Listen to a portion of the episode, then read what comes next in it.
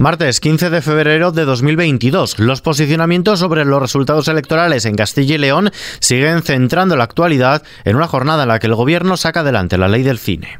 XFM Noticias. Con Ismael. Becas, infraestructuras e ingreso mínimo, estos asuntos están sobre la mesa de la Comisión de Diálogo Bilateral Estado-Generalitat que se reunirá este viernes en Barcelona. Así lo ha avanzado la portavoz del Govern, quien invita a Sánchez a actuar con valentía para concretar su propuesta, ya que ha advertido de que la confianza se desgasta.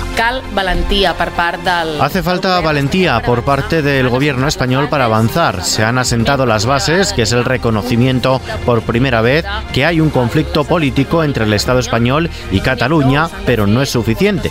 Se han de hacer propuestas políticas concretas y esto es lo que desde hace semanas el gobierno reclama y es lo que ayer el presidente aragonés dejó bien claro, dice la portavoz del gobierno.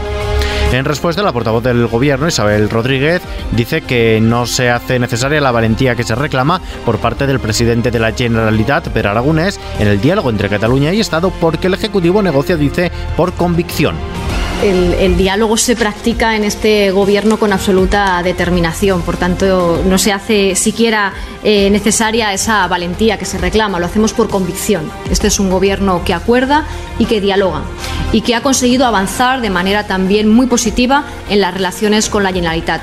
Mientras tanto, el PSOE reta al Partido Popular a hablar del cordón sanitario a Vox, pero en toda España. Lo hace el secretario general del PSOE de Castilla y León, Luis Tudanca, quien da por hecho de que PP y Vox van a pactar en esta comunidad para formar gobierno, pero ha retado a los populares a que dejen de pedir la abstención de los socialistas, ya que el debate, en su opinión, es si se traza un cordón sanitario frente a la extrema derecha de todos y para todo en referencia al conjunto de España. Luis Tudanca, secretario general del PSOE en Castilla y León. El Partido Popular no es que no quiera aislar a la extrema derecha, es que ya gobierna con ella.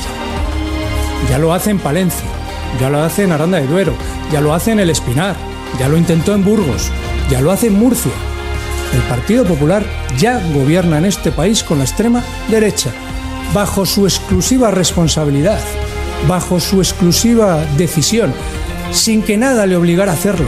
También en este sentido se ha manifestado el propio presidente del gobierno, Pedro Sánchez, en respuesta en el Senado a una pregunta del portavoz de los populares en la Cámara Alta. Escuchamos a Javier Maroto y a Pedro Sánchez. ¿El Partido Socialista debe abstenerse para permitir un gobierno en solitario o les va a poner una mordaza a todos para impedir siquiera el debate en el seno de su propio partido? Si explica que hay que poner un cordón sanitario a quienes están poniendo en cuestión los derechos y las libertades de las mujeres o del colectivo LGTBI, pues a lo mejor nos podemos entender. Pero haga una cosa previa, señoría, haga una cosa previa. Con todos aquellos y aquellas que están pactando con la ultraderecha en Madrid y fuera de Madrid, dígales que rompan también los acuerdos con la ultraderecha.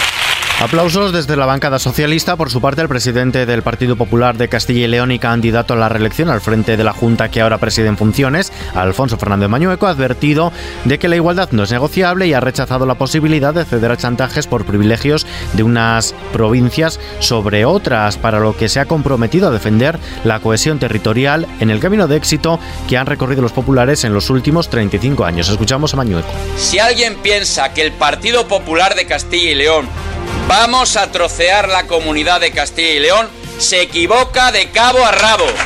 Lo que ha sacado hoy adelante el gobierno es la ley del cine, una nueva normativa que pretende fortalecer las industrias audiovisuales españolas a nivel nacional e internacional, que engloba toda la cadena de valor, incluidas plataformas y series de televisión. El Ministerio de Cultura ha anunciado que las ayudas al sector se verán reforzadas este año con los fondos europeos hasta alcanzar un total de 101,7 millones de euros frente a los 70 millones del año pasado. Miquel Iceta, ministro de Cultura. Hemos intentado equilibrar los diversos intereses que inciden en la creación, en esta industria cultural.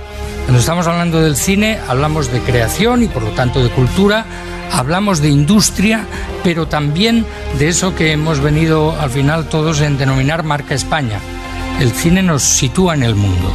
Si estás en el cine, estás en el mundo. Si no estás en el cine, dejas de estarlo. Muy pendientes hoy también de la situación en la frontera de Ucrania. Rusia ha anunciado que retirará parte de las tropas desplegadas en la frontera ucraniana tras varios días de movimiento ante el aumento de tensión en el país vecino. No obstante, el secretario general de la OTAN, Jens Stoltenberg, asegura que no se percibe una retirada de Rusia de las fronteras ucranianas, asegurando que el movimiento de tropas rusas debe estar acompañado también de retirada de equipamiento pesado.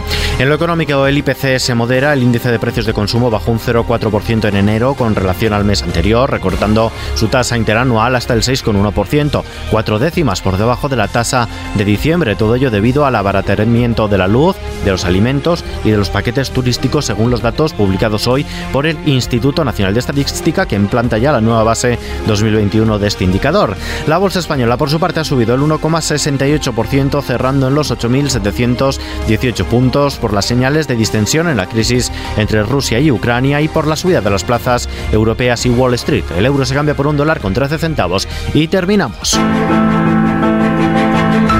Una nueva era, la secuela de la exitosa película Abbey, en la que la familia Crowley saltó a la gran pantalla desde la serie británica, se estrenará finalmente el próximo 29 de abril. La cinta llega por fin a los cines españoles con su emblemático reparto, que se embarcará en un exclusivo viaje al sur de Francia, donde se desvelará el misterio de la villa recién heredada por Violet, la condesa viuda a la que da vida la actriz Maggie Smith. Con esta noticia lo dejamos por el momento. Información actualizada en los boletines horarios de XFM. Hasta mañana.